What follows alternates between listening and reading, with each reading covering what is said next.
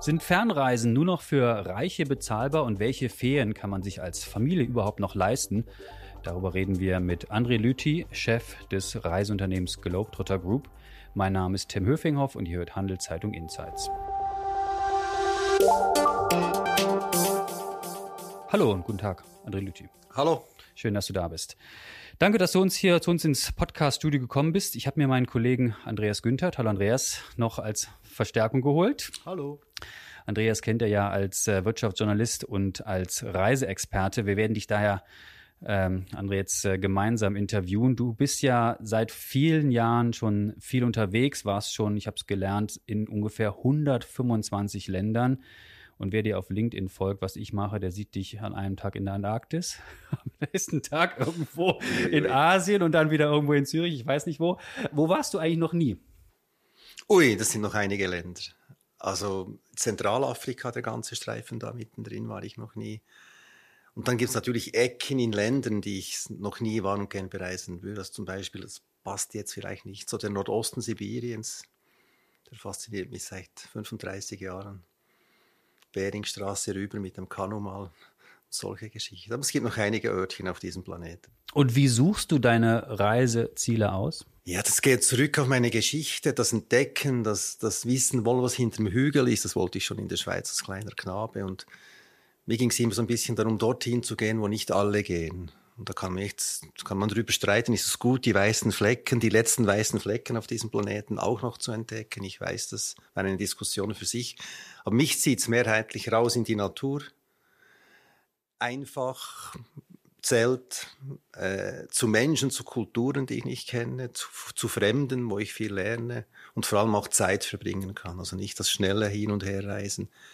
Das hat sich jetzt natürlich verändert durch meinen Job, durch meine Aufgaben im Unternehmen zum Teil. Aber ja, raus zu den Menschen. Da kommen wir gleich noch äh, im Detail zu, aber dieselben Ziele vielleicht auch nochmal besuchen, wieder neu entdecken oder lieber dann was ganz Neues, was man Nein, nein, kann. nein. Ich habe natürlich jetzt schon mein, zum Beispiel jetzt mein Herz habe ich oder meine Seele verloren im Himalaya. Also ich war jetzt 53 Mal in Nepal. 53 Mal in Nepal und das ist dann mehr als nur. Wie reagieren die Menschen da? Ach, der Herr Lüthi aus der ja, Schweiz kommt wieder vorbei. war schon am, in der, bei der Einreise am Flughafen Kathmandu. Ah, welcome back, Mr. Lüthi. Also Special Lane. Das, das, das Gibt so eine nein, Special das Lane? Nicht, das nicht, aber Nein, es sind, es, es, es ist, sind die Menschen, es ist die Kultur, es ist der Buddhismus, der mich sehr fasziniert und immer fasziniert hat natürlich. Und ich habe das Gefühl, wenn man es jetzt ein bisschen esoterisch anschauen will, vielleicht war ein, mein früheres Leben mal da irgendwo im, im Himalaya.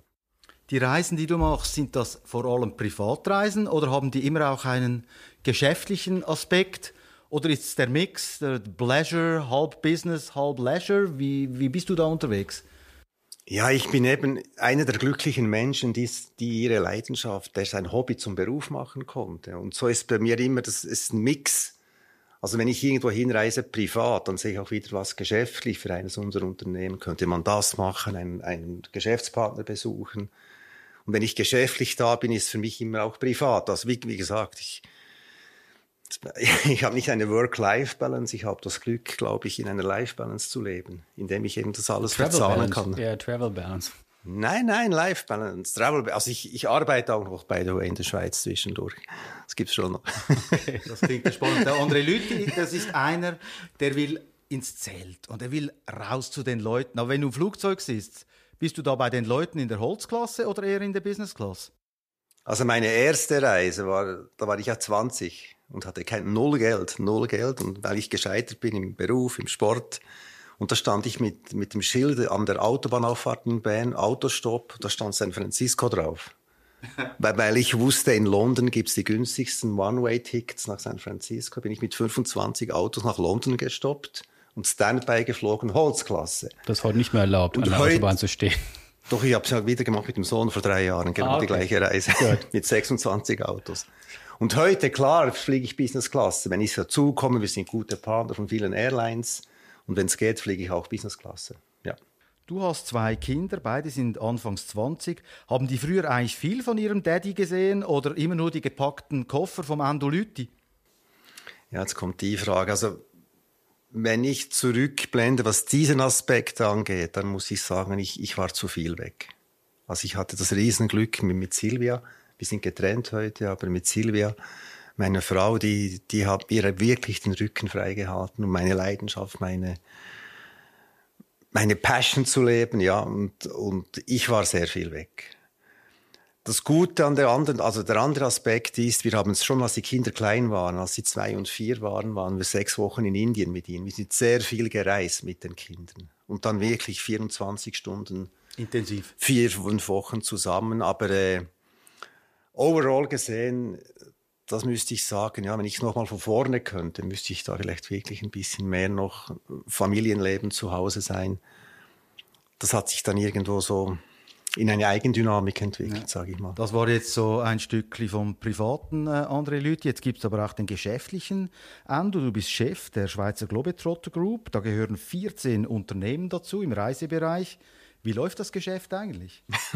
Zum Glück wieder. Also ich meine, Corona, das war für mich eine der schwierigsten Zeiten in meinem Leben ja. überhaupt. Ihr, ihr wisst das. Ich meine, wenn, wenn du 80 Prozent Umsatzeinbruch hast, im Jahr 2020. Und das Einzige, was der heute, äh, 170 weniger, also wir hatten 450 Leute bis zur Pandemie und dann 170 weniger. Und als im 2021 noch nicht bekannt war, dass wir so viel Staatshilfe oder Kantonshilfe bekommen, da war es wirklich das Wasser über.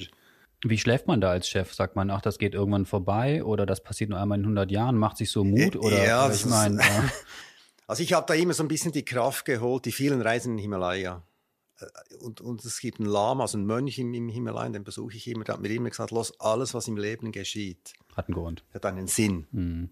Sinn, Grund. Mhm. Whatever it is. Und das ist nicht immer lustig, was geschieht. Wenn, wenn du krank wirst, wo, wo, du geboren wirst und so weiter. Und irgendwie da habe ich auch die Zuversicht geholt, das hat einen Grund, diese Pandemie, aber die hat auch ein Ende. Das, es, es muss weitergehen. Und ich habe meinen Leuten immer gesagt, hey, wir sind in einem heftigen Sturm aber wir bringen das Schiff. Aber was war das Positive, was da rauskam für euch jetzt als Branche, als Firma, für dich persönlich? Also aus der Pandemie. Ja. Ja, vieles. Also der, der eine Aspekt ist, wir haben x Prozesse überdacht. Jetzt rein unternehmerisch. Ah, okay. Also Schwerfälligkeiten rausnehmen müssen, die jetzt aber weitergelebt werden können, weil zurück zur Frage, jetzt läuft's wieder. Wir sind auf 91 Prozent des 2019. Ich Umsatz. gelesen, ihr seid viel effizienter mit weniger Leuten. Die Leute sind aber natürlich auch mehr gestresst. Prozesse, genau, oder? Ja. Also das ist wirklich die gute Geschichte. Das hat zwischenmenschlich viel ausgelöst. Diskussionen, Gespräche, wie, wo, wer, was, warum. Also ich, ich sehe viel Gutes auch an der ganzen Geschichte. Aber es war einfach rein äh, wirtschaftlich. Ja, Moment lang war Brauchte niemand. Hallo, also. Und wir hatten ja ein riesen Glück, sind wir in der Schweiz. Also so wie uns ja geholfen wurde. Ich bin trotzdem noch gereist während der Pandemie und reise jetzt viel. In Bolivien und in Nepal und in Vietnam sieht die Geschichte anders aus. Habt ihr da erlebt, dass viele von euren Geschäftspartnern in Übersee vielleicht sogar in Konkurs äh, gingen oder aufgeben mussten? Sehr viel. Also ich am Beispiel Nepal jetzt, das sind 50 Prozent der DMC, also der lokalen Travel Agencies, Restaurants, Hotels sind immer noch zu oder Konkurs. Weil da gab es nicht wie bei uns Kurzarbeitszeitentschädigung, die schnellen Covid-Kredite von Uli Maurer und dann die großzügigen Härtefallhilfen. Und deswegen finde ich auch, was da in der Schweiz kritisiert wurde an Bundesbären, war für mich, an euch Medien, ein bisschen zu viel Kritik, wenn wir über alles gesehen jetzt sehen, was wir alles bekommen haben, verglichen mit der weiten Welt wegen der weltweiten Welt noch. Äh, wenn jetzt aber die Leute zurückkommen in solche Reiseländer, erblüht das dann dort nicht auch wieder? Du hast gesagt, in Nepal zum Beispiel, viele sind da immer noch geschlossen und so. Führt das denn nicht dazu, dass die jetzt auch wieder beim Aufschwung dabei sind? Doch, aber natürlich nur langsam. Und die haben so viel verloren. Also es gibt Sherpas, die mussten in, in Kathmandu ihre Läden, ihre Restaurants schließen, sind wieder auf dem Land, Bauern. Und jetzt fährt das Geld, um zurückzukommen, um die Wiedereröffnung zu starten. Aber sicher, es kommt auch da in diesen Ländern langsam wieder, die ganze Entwicklung. Ein Aspekt davon, dass die, die Reiserei wieder stark zugenommen hat, das sind die Preise. Und Tim, du bist da der Spezialist, du kennst die Preise, Flugzeuge, Business Class, das hat ja abgehoben, äh, ganz verrückt. Äh, Tim, äh, übernimm doch hier mal bitte. Ja, also mich interessiert natürlich, ähm, dass die Preise so stark zugelegt haben. Hat natürlich viele Gründe, auch weil Personal und Flieger fehlten und äh, viele Leute entlassen wurden. Aber ähm, Reisen ist ja generell sehr teuer geworden. Wie lange bleibt das denn noch? Und das ist eher gut oder schlecht für euch? Ich hoffe, es bleibt noch. Also, Teuer. Ja, weil, weil weißt, ich finde einfach bis zur Pandemie war zum, zum Großen, nicht überall, aber in vielen Segmenten war für mich das Reisen einfach zu günstig, zu billig. Das aber, sagen alle Airline-Manager in aller Reise. Nein, aber sorry, wenn, wenn, wenn unsere Töchter für, für 20 Euro schnell nach London fliegen am Weekend. Machen sie nicht.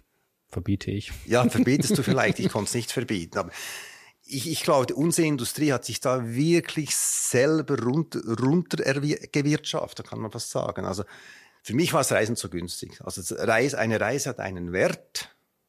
Und wenn du für 20, 30 Euro zwei Stunden fliegen kannst, dann stimmt etwas nicht. Und ich glaube, jetzt sind wir zurück in eine, in eine Situation, wo, wo auch das Fliegen, es hat wieder eine Wertigkeit, es hat einen realen Preis. Und ich glaube, wir müssen wieder lernen zu sparen. Es, also ich, ich habe gelernt, wenn ich auf etwas spare, auf eine Reise, auf, auf ein Auto, dann freut man sich mehr. Dann drauf. freut man sich und wenn ich nur noch mit dem Sackgeld hin und her reisen kann, so ein Produkt reinziehen, ist das für mich nicht. Und was heißt das für mich als Familienvater? Das heißt, oder für viele Durchschnittsfamilien in der Schweiz ist dann eben nur noch äh, diesen Sommer dann keine Fernreise mit dem Flugzeug mehr drin? Oder nur noch eine Woche? Ja, oder, oder, vielleicht eben mit nur dem Auto? eine Reise statt vier Städte reisen nach Riga, Barcelona und noch, und noch schnell nach London am Weekend. Also Fokus, ähm, was ich mir wünschte, Fokus auf eine Reise, dafür ein, auch als Familie eine längere Reise vorbereiten auf Land und Leute, sich einlassen da und dann eben auch dem Budget entsprechend. Es, jetzt sind wir in einem heiklen, in einem heiklen Punkt. Also Reisen ein Menschenrecht ich finde Budget entsprechend reisen. Aber wir also du argumentierst ja nicht, jeder kann sich und soll sich das Fünf-Sterne-Hotel leisten, ja, weil. Wie sich nicht jeder einen Mercedes leisten kann oder ein, ein Haus an der rechten Zürichseeküste, Ufer. Nein, nein, das macht schon Sinn. Aber man fragt sich natürlich schon, wie lange bleiben diese Kosten denn so hoch äh, bei den Fliegern beispielsweise oder beim Hotel und äh, wie geht das weiter? Weil es ist ja auch äh, Teil der Wahrheit, dass Airlines zum Beispiel Aufschläge machen, wo man sich fragt, hm, wo kommen die jetzt her? Also nur weil das Angebot knapp ist, äh, müssen die Preise nicht so stark steigen, wie sie zum Teil gestiegen sind. Ja, es sind natürlich auch viele Airlines, die Verluste eingeflogen haben. Also keine Entschuldigung natürlich jetzt, aber ich glaube, es ist ja so, Swiss ist im Moment, glaube ich, auf 91 Prozent der Kapazitäten. Emirates, das Big Player hat immer noch 12 A380 parkiert. Wenn, wenn die wieder aufgehen auf 100 Prozent kapazitätsmäßig, dann werden die Preise wieder sinken. Werden wir mal sehen. Aber was wir aktuell sehen, ich meine, ich lasse mir sagen, ich bin ja immer in der Holzklasse, Businessklasse kenne ich leider nur vom Hören Noch nie sagen. in deinem Leben? Äh, einmal ja, aber äh, Holzklasse ist bei mir die Regel. Äh, die Preissteigerung, die wir jetzt da sehen, ich lasse mir sagen, Business Class 30 Prozent teurer. Bis 50. sogar. Ist das gerechtfertigt oder langen da jetzt Airlines schamlos zu und sagen, jetzt schöpfen wir mal ab und äh, fliegen uns wieder gesund? Sind sie gerechtfertigt, diese Steigerungen? Ich, ich glaube, es ist ein Mix. Es, sind zum Teil gerechtfertigte Steigerungen in meinen Augen, weil es einfach auch dazu günstig war. Weil die Airlines eigentlich mit der Business Class Geld verdienen oder eben nicht verdienten oft bis 2019. Und dass es Airlines gibt, die da jetzt wirklich zugreifen, weil sie merken, äh, die Nachfrage ist so groß, ich könnte den Flieger doppelt verkaufen, dass sie da zulangen, wie du so schön sagst. Diese Folge wird von Schroders Schweiz präsentiert. Schroders ist einer der ersten Vermögensverwalter, der in seinen Portfolios auch Naturrisiken berücksichtigt. Was der Schutz unserer Natur mit Geldanlage zu tun hat, erfahren Sie auf schroders.ch. Du führst diese Firmengruppe mit 14 äh, Firmen drunter. Hört ihr eigentlich von den Endkunden oft, dass die sich beklagen und sagen, Mensch, ist das teuer und das ist ja unglaublich und das war doch vor vier Jahren noch ganz anders? Oder werden die Preise mehr oder weniger so akzeptiert? Das ist das, was mich so erstaunt. Wir hatten letzte Woche ein Meeting, da kam genau das raus aus, von unseren Verkaufspunkten. Sehr wenig Diskussionen um den Preis. Also man, man macht eine Bemerkung, oh, ist teurer geworden, aber das gejammert wird, das reklamiert wird, sehr wenig.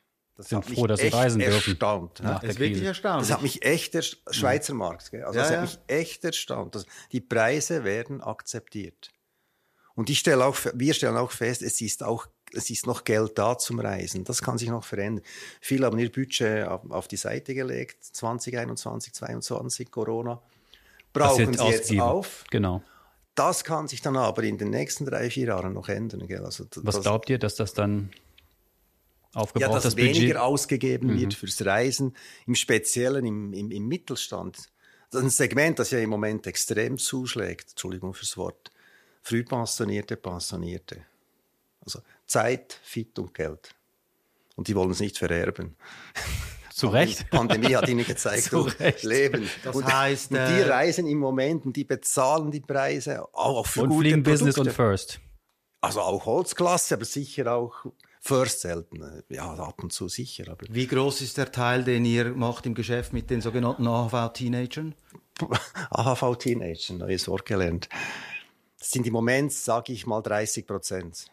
35. Jetzt, ja, ja, es kommt darauf an, welche Firma. Also Background-Tours, Politstudienreisen mit Erich Gisling sind es 80 Prozent. Ja, ja. Globetrotter Travel Service sind es vielleicht 20 Prozent. Das ist eine Mischung dann. Und, und einige Destinationen, die ächzen ja jetzt schon wieder unter den Massen. Ja. Dubrovnik hat die äh, Empfehlung erlassen, ohne Rollkoffer durch die Stadt zu gehen. Ist das ein Gag oder ist das ist sowas berechtigt? Ich meine, man sieht ja viele Sachen. Man darf, glaube in Italien an manchen Treppen nicht mehr sitzen oder bestimmte Dinge nicht machen, die man in anderen Ländern darf. Ist das sinnvoll oder ist das crazy? Nein, es ist sinn also sinnvoll. Es geht um Overtourism. Und das hatten wir auch bis 2019. Das ist ein großes Problem. Und ich persönlich finde, es ist eine Riesenherausforderung für uns alle. Also es sind immer mehr Menschen auf diesem Planeten, immer mehr können und wollen reisen. China, Indien, Südamerika kommt. Und ich glaube, der einzige Weg, das in den Griff zu kommen, ist mit Kontingenten. Also sprich, wenn du an ein, an ein Fußballspiel gehst oder ein Popkonzert, ausgebucht ist ausgebucht. Schluss, da gehen 10.000 rein und mehr nicht. Und ich glaube, Angkor Wat, Taj Mahal, Machu Picchu, kannst aber auch äh, Dubrovnik, Venedig, Luzern nehmen, sagen, hey, 2500 Max per Day, das ist ja heute, alles möglich digital, musst dir ein Ticket reservieren und dann wird es erträglicher für diejenigen, die den, die den Taj Mahal besuchen, wenn, nicht, wenn sie nicht in engen Sardinenbüchsen durch den Taj Mahal Dann sagen die laufen. Kritiker nur noch, die Reichen können sich die Sachen Nein, es wird nicht teuer.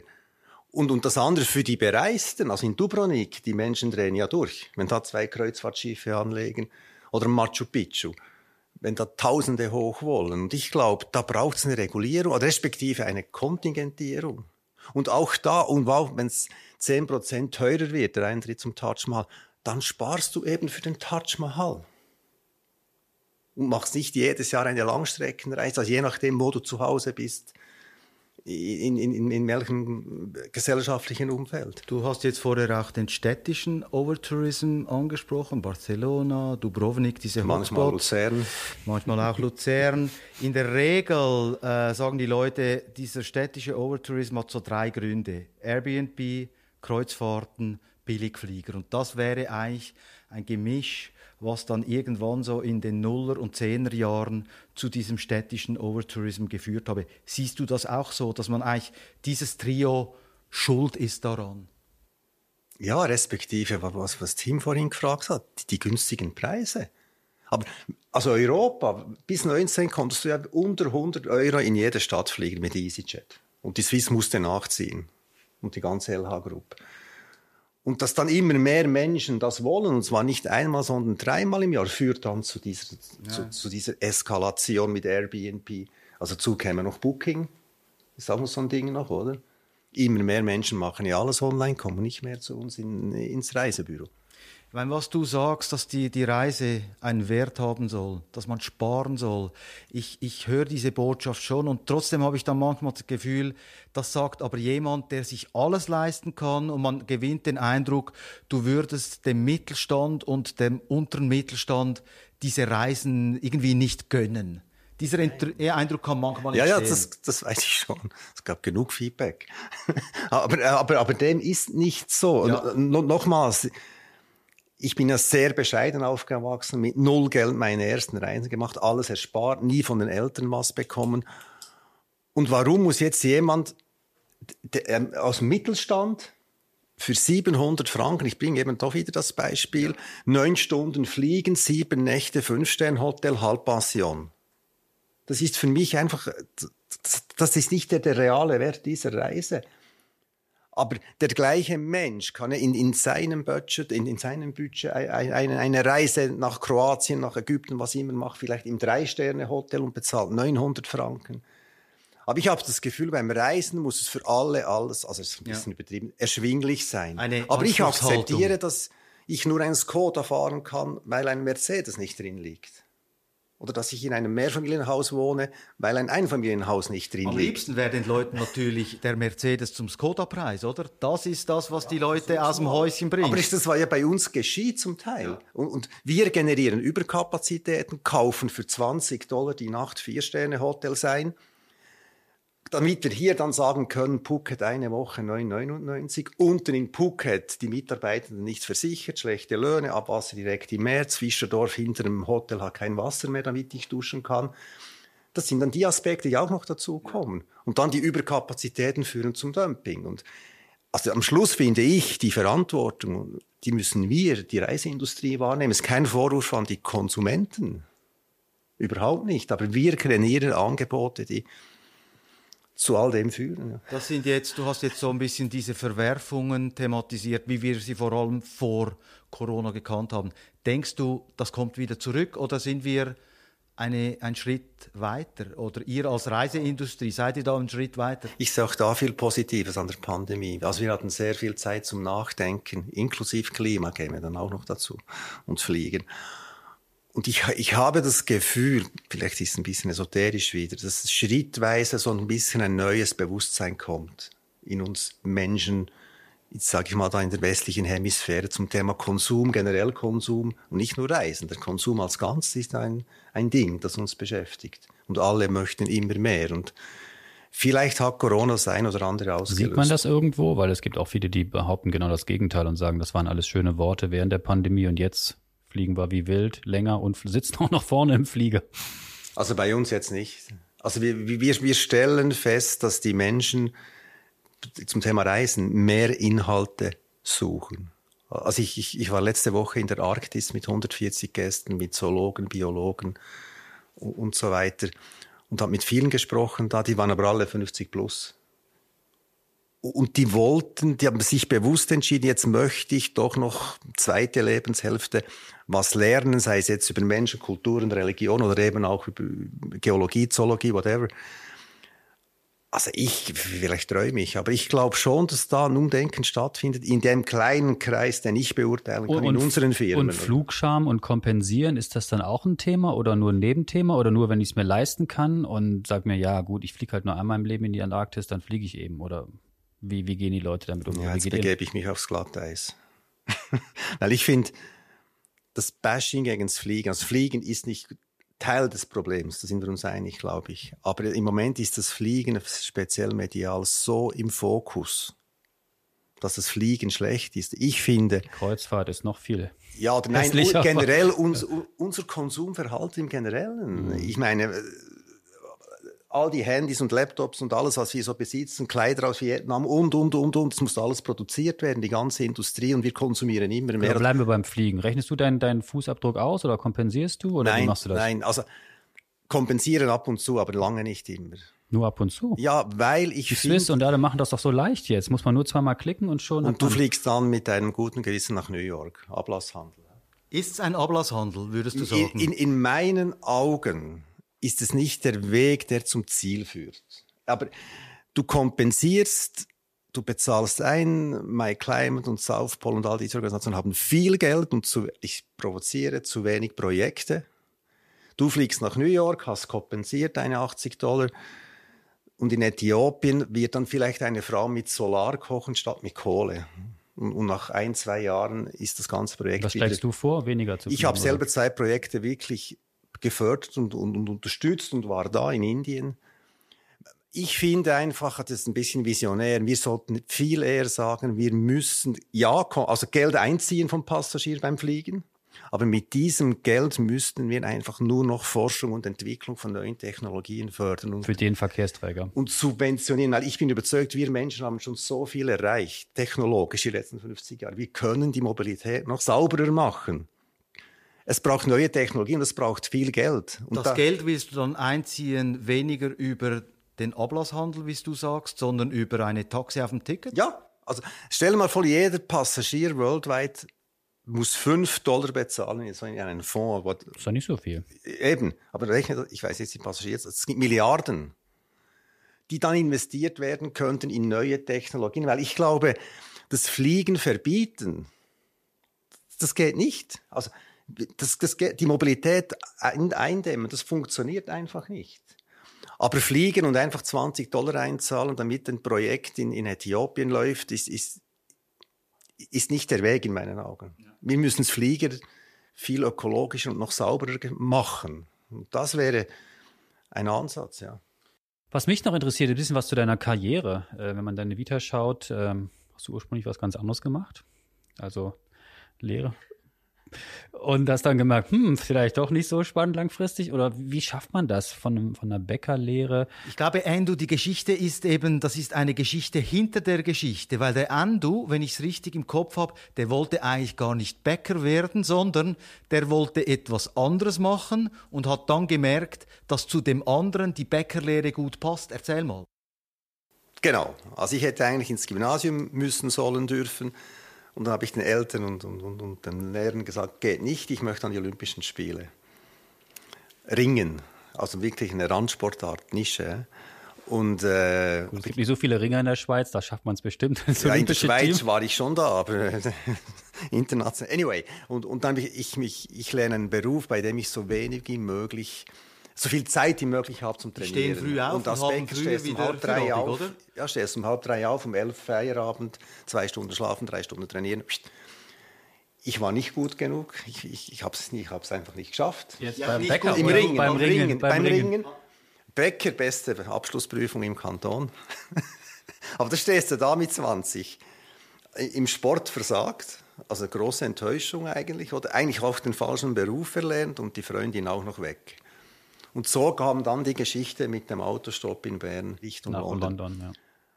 Aber zurück zur Frage, und ich glaube, dann konnte ich eben meine Leidenschaft, meine Sehnsucht zum Beruf machen. Aber der Grund, dass ich das machen konnte, glaube ich einfach, ich hatte auch sehr, sehr viel Glück.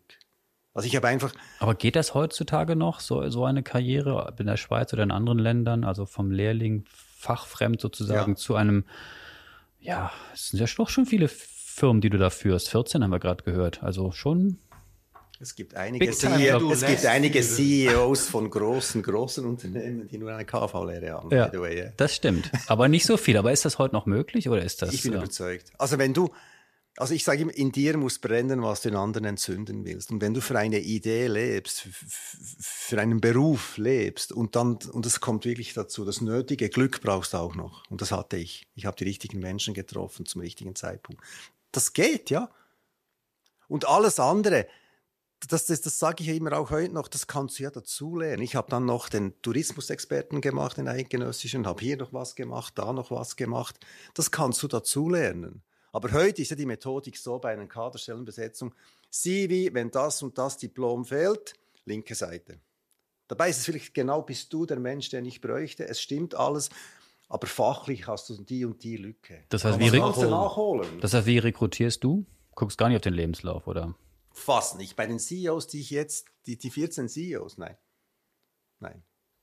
Da, also das, wonach gehst du da? Also, also ich, ich, erlebe sie als Mensch, viel habe ich erlebt als Erstmal als PM, eine also Woche also als, Antarktis mit denen und zu sehen, ob die das durchhalten? Nein, also mit meinem Nachfolger, der Danny Gehrig beim Globetrotter Travel Service, mhm. das war 2008, 10, 11, 10, waren wir zusammen an einem 8000er im, im Himalaya drei Monate. Und jetzt, wenn du Wer dann noch so Luft lange hat. zusammen im Schnee in, in der lebensbedrohten Zone bist und einander braucht und es kritisch wird und du da runterkommst, der hat noch nie ein Reisebüro von ihnen gesehen. Hat studiert. Und ist der Einzige, der die Uni von ihnen gesehen hat. Habe ich gewusst, das ist der Mann. Klar kann es jetzt nicht jedem an einen 8000er, aber ich glaube, es braucht wieder den Mut, eine Lücke im CV zu, zu lassen. Aber heute ist es ja so, du lernst an der HSG und im MBA das und das und das, das sind die Vorgaben, das sind die Doktrinen der, der Lehrbücher. Wenn du das nach denen machst, hast du nichts falsch gemacht und der Verwaltungsrat ist glücklich. Aber den Mut, diese Leitplanken zu durchbrechen, und eben auch nicht auf die Excel-Talibans zu hören, sondern vielleicht auf das eigene Herz. Der Excel-Taliban, jetzt ist er doch noch gekommen. Das ist, glaube ich, ein Kraftausdruck von dir für irgendwelche Bürotechnokraten, die nur die Tabelle und nicht den Mensch sind. Oder was ist ein Excel-Taliban? Wenn, wenn du dich durch Statistiken leiten lässt und dann so führst, Das ist für mich ein Excel-Taliban. Aber das ist kein Vorwurf, weil du lernst es ja so. Du lernst ja heute nach gewissen Schemen an den Hochschulen, wie ein Unternehmen zu führen ist, was Marketing ist, was Betriebswirtschaft ist, was HR ist, was Finance ist. Und das gibt dann eben, wir haben es dann eben weiterentwickelt, die letzten 20, diese Schemen. Und ich glaube, wenn du diese Schemen durchbrichst und den Mut hast, diese zu, zu durchbrechen, kann ganz viel Gutes geschehen. Auch eine gewisse Eigendynamik zum Teil, nicht immer einfach, aber auch viel Kreativität. Diese Folge wird von Schroders Schweiz unterstützt. Wie Schroders Nachhaltigkeit in seinem Investmentprozess integriert und Fortschritte misst, erfahren Sie unter schroders.ch. Führung und Leadership, das ist ein Thema, das merkt man, da brennst du dafür. Müsstest du eigentlich nicht so in der zweiten Lebenshälfte noch eine Business School machen? The Andy Lütti Business School, weißt du, da machen wir ein bisschen Buddhismus, nicht so viel äh, Excel, äh, Taliban. Ein schlafen. Und so. Ein 8000er zwischendurch. Nein, aber im Ernst. so, Business Class. Sowas würde dich das interessieren, sowas quasi ja. in eine Business School zu gießen oder in eine Ausbildungsstätte? Also im Moment mache ich sehr so, dass ich, ich habe sehr viele Vorträge. Also im Schnitt vermutlich jede Woche ein, zwei Vorträge. Also von Hochschule bis Unternehmen und so weiter. Und so macht Spaß und dann stehen Diskussionen wie hier. Es gibt wenn, ja noch eine Möglichkeit. Aber nicht, ja. dass du das Endu äh, Leute Harvard äh, im Berner Oberland. Ja, da habe ich wieder so eine, eine, Schule, die sagt, wie es geht. Nein. Ja. Okay. Gut, Stichwort Berner Oberland. Das ist ja auch ein interessantes Ziel für ausländische Touristen, auch für Leute aus der Schweiz. Und da gibt es ja ein Projekt am Blausee. Äh, da bist du ja Mitbesitzer äh, mit anderen Menschen, äh, sehr bekannten Menschen. Stefan Linda, ähm, Swiss Economic Forum Gründer und BlackRock Manager Philipp Hildebrand. Warum engagiert ihr euch da? Habt ihr gesagt, das ist einfach, was in unsere Hände muss? Oder warum? Riesen Business Case. Nein. Ja, so groß ist der See nicht. Nein, das war so, das, das war im 14. Behaftet mich auf dem Jahr 14, glaube ich. Da hat der damalige Besitzer den Stefan Linder angerufen, der war damals noch Besitzer, also Mitbesitzer Swiss Economic Forum, gesagt, du Stefan, du hast ein riesen Netzwerk in die Schweizer Wirtschaft. Äh, kennst du jemanden, wo, der interessiert wäre am, am Blausee? Seine Kinder wollten nicht. Und dann der Stefan gesagt, du Moment bitte, stopp. Sicher, er ist halt aus der Region. Hat Philipp angerufen, der war in New York. Du Philipp, wer das war? Einfach zwei Freunde angerufen. Ich war in Kampmann am Flughafen und haben mir drei so spontan gesagt, Schuh rein in die Tür. Ja, und so gab es eine Wort das andere. Am Schluss ging es darum, dass wir sagen, wir möchten dieses, dieses Paradiesli erhalten. Weil das, da gab es hochinteressierte ausländische Investoren. Es ist ein Paradies da oben, ich weiß nicht, ob wir schon da waren. Ja, die schön. wollten da was draus machen auf eine andere Art. Also Privatresidenz und so Geschichten. Und da haben wir gesagt, du komm, das kann doch nicht sein, wir wollen das so erhalten, wie es ist. Und das war der Grund, dass wir eingestiegen sind. Und ist das gelungen? Das super. Also wirtschaftlich ist eine Geschichte, aber, aber die, die Leidenschaft, da etwas zu entwickeln, also bewahren entwickeln, das ist ein Walk on the Ridge, eine Gratwanderung, macht viel Spaß, viel Freude. Derjenige, der das Ganze wirklich reist und managt, ist der Stefan. Also der Philipp und ich sind da sehr, sehr im Verwaltungsrat, aber derjenige, der den Faden zieht, ist der Stefan. Es macht riesen Spaß. Jetzt abgesehen von der Geschichte, die da läuft. Es gibt ja Streit wegen des Wassers. genau, Qualität, Fischsterben. Wie ist da der Stand der Dinge? Was gibt es da Neues zu berichten? Ja, das ist eine laufende Untersuchung. Da kann ich nichts dazu sagen. Ist einfach eine verrückte Geschichte, ja. Also wer sich da alles streitet. Ein Wirtschaftskrimi erlebt ihr da so gewissermaßen? Ja, ich meine, das ist ja öffentlich. Die Medien berichten ja darüber, ja. Aber wir sind da in unterschiedlicher Meinung mit einem großen Baukonzern, mit, mit dem Bahnunternehmen, mit dem Kanton Bern. Ja. Wie viel und, und, von deiner Zeit nimmt dieser Blausee eigentlich ein, so also ungefähr pro Woche? Na, nicht viel. Also das ist wirklich der Stefan, der da durchzieht. Und das sind vielleicht fünf Prozent, das nicht mal. Ja, ja. Also, weiß auch das, ich habe nicht eine Arbeitszeit Montag bis Freitag. Also ab und zu sitzen wir am Sonntagmorgen zusammen und diskutieren über den Blausee oder am Samstagabend gehen Skifahren oder Biken und diskutieren die Geschichten. Gibt es ähnliche, gibt's ähnliche Projekte, die dich interessieren, wo du sagst, das lohnt sich in der Schweiz zu erhalten oder an anderen Orten, wo du sagst, da müssten wir einfach reingehen, bevor da jetzt ich sage jetzt keinen Du meinst jetzt Gastro-Hotellerie, diesen Überhaupt Bereich. generell, dass man sagt, das ist ein Ziel oder eine Destination. Es, es klagen ja viele Hoteliers auch, dass sie die Leute nicht mehr finden, dass die ähm, nach der Pandemie in anderen Bereichen arbeiten möchten, dass man sagt, hey, jetzt die Chance, wo sich da ähm, bestimmte auch Möglichkeiten Also wir haben leidliche Anfragen. Seit wir den Blausee besitzen, kommen immer wieder spannende Projekte. Also Hotellerie im Speziellen zu uns. Das steht ja zum Teil wirklich schlecht in die Schweizer Hotellerie. Warum greift ihr nicht zu?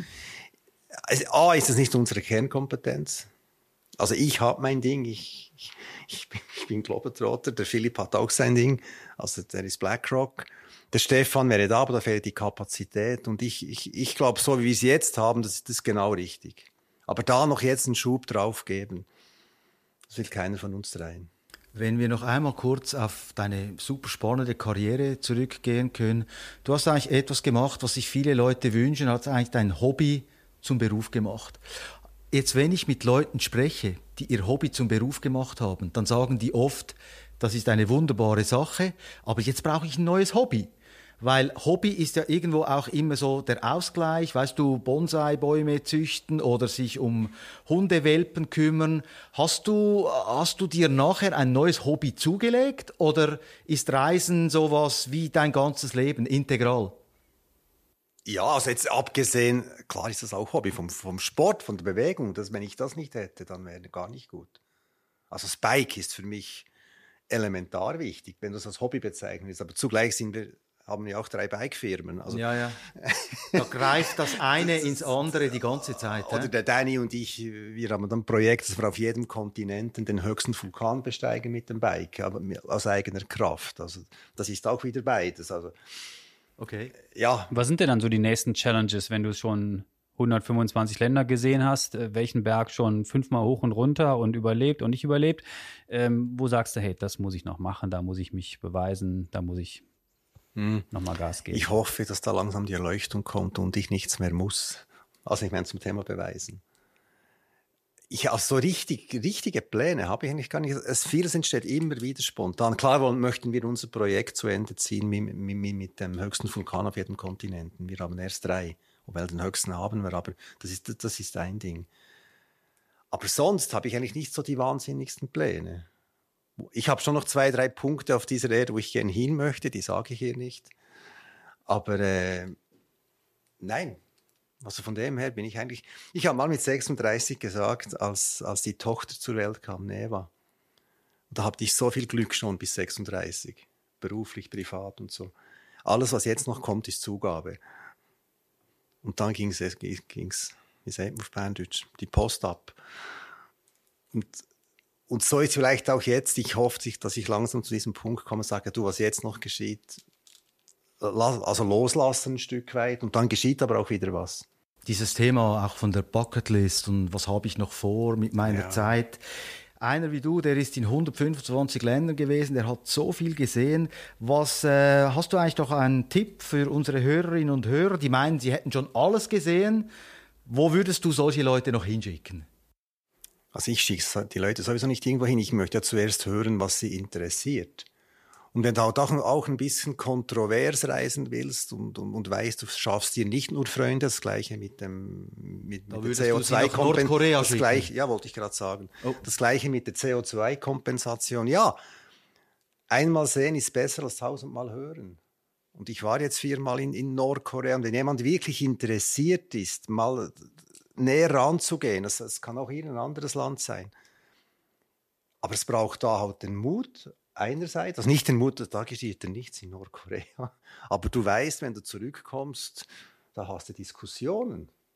Das ist so, wie ich eben auch sage, mit, mit, mit dem ganzen Ablasshandel. Und, aber ja, so, solche Dinge wieder mal anpacken und sagen, das mache ich jetzt. Angenommen, bei unseren Hörerinnen und Hörern gibt es tatsächlich die sogenannten Excel-Taliban.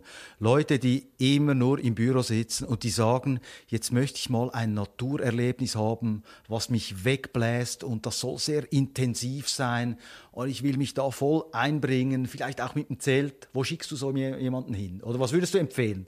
Wäre es dann Nepal? Kommt darauf ist es mit, mit, oder ohne Kind zum Beispiel? ohne mit, natürlich. ohne. ohne. ohne. Entspannung. Adults only. Also, also, ja, das kann schon zwei Beispiele. Also ein Bitte. Beispiel ist, ich sage mal, zehn Tage durch Schneeball laufen, wandern, trecken. trecken. Musst ja nicht im Zelt schlafen, kannst unterstützt die Einheimischen, schläfst im Teehaus. Ohne, ohne E-Velo. Ohne E-Velo, oh ja, da bin ich gar nicht auf der Seite mit dem E. Also, und da kommst du in Kontakt mit, den, mit dem Land, mit den Leuten, gehst in die Schule, lernst die Bauern kennen am Wegrand, die Begegnungen am Wegrand, etwas Wunderbares. Ja. Eine andere Version, wenn du sagst, ich bin eher eben so ein bisschen den Typ einfach luxuriös. Also ich fliege zwar Business Class, schlafe aber gerne im Zelt, aber auch im Fünf-Sterne-Hotel. Du gehst nach Botswana, nimmst dann einen Land Rover mit einem Dachzelt mit, mit der Frau, fährst da zwei Wochen durch selber, ohne Guide, drei Nächte draußen in der Wildnis, Feuer am Abend, zwei Nächte in der schönen Lodge, dann wieder drei Nächte draußen. Und schon haben wir wieder no 20.000 Franken für zwei Wochen ausgegeben. Ja, wenn du sparst, kriegst du das hin auch. Durch. Okay, aber das ist schon etwa, der, was man rechnen muss, oder? Nein, also Botswana, kommt auf die Lodge drauf an, ja. Da, da, da bist du bei 20.000 mit ja. zwei, zwei Leute, zwei Wochen, zweimal Business Class und ein paar Mal eine teure Lodge, da kommst du mit dem Auto, ja. Solche also Dinge verkauft ihr oft bei Globetrotter? Ja, also oft. Das sind vielleicht 10 Prozent der Gäste. So. André Lüthi, es war sehr spannend. Ich kann mich jetzt nicht entscheiden, Nordkorea oder doch? Nein, das war bloß eine Provokation. Aber geh mal hin. Ich glaube, mir wäre Botswana lieber. Und ich möchte noch etwas könnte. sagen, das ist mal ganz wichtig, wenn wir schon bei Nord Ich verurteile da die Menschenrechtsverletzungen, was da abgeht, aufs Schärfste. Es geht nicht um das. Es geht darum, mal reinzusehen, was da abgeht und wie sich entwickelt die letzten zehn Jahre.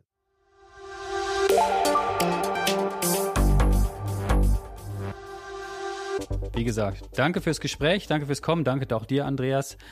Äh, mehr Infos zum Thema auf handelszeitung.ch und an euch, die uns zuhören. Was ist eigentlich eure Meinung zum Reisen, zum Thema Flugscham? Äh, habt ihr vielleicht auch sonst Inputs oder Themenideen für unseren Podcast? Dann schreibt uns doch an podcast.handelszeitung.ch. Ich wiederhole es nochmal, podcast.handelszeitung.ch. Und wir freuen uns nicht nur über eure Rückmeldungen, sondern auch, wenn ihr uns abonniert, sei es bei Spotify, Apple, oder wo auch immer ihr uns zuhört. Bleibt gesund, gute Reise, danke fürs Kommen nochmal. Bis zum nächsten Mal. Ciao. Ciao. Ciao.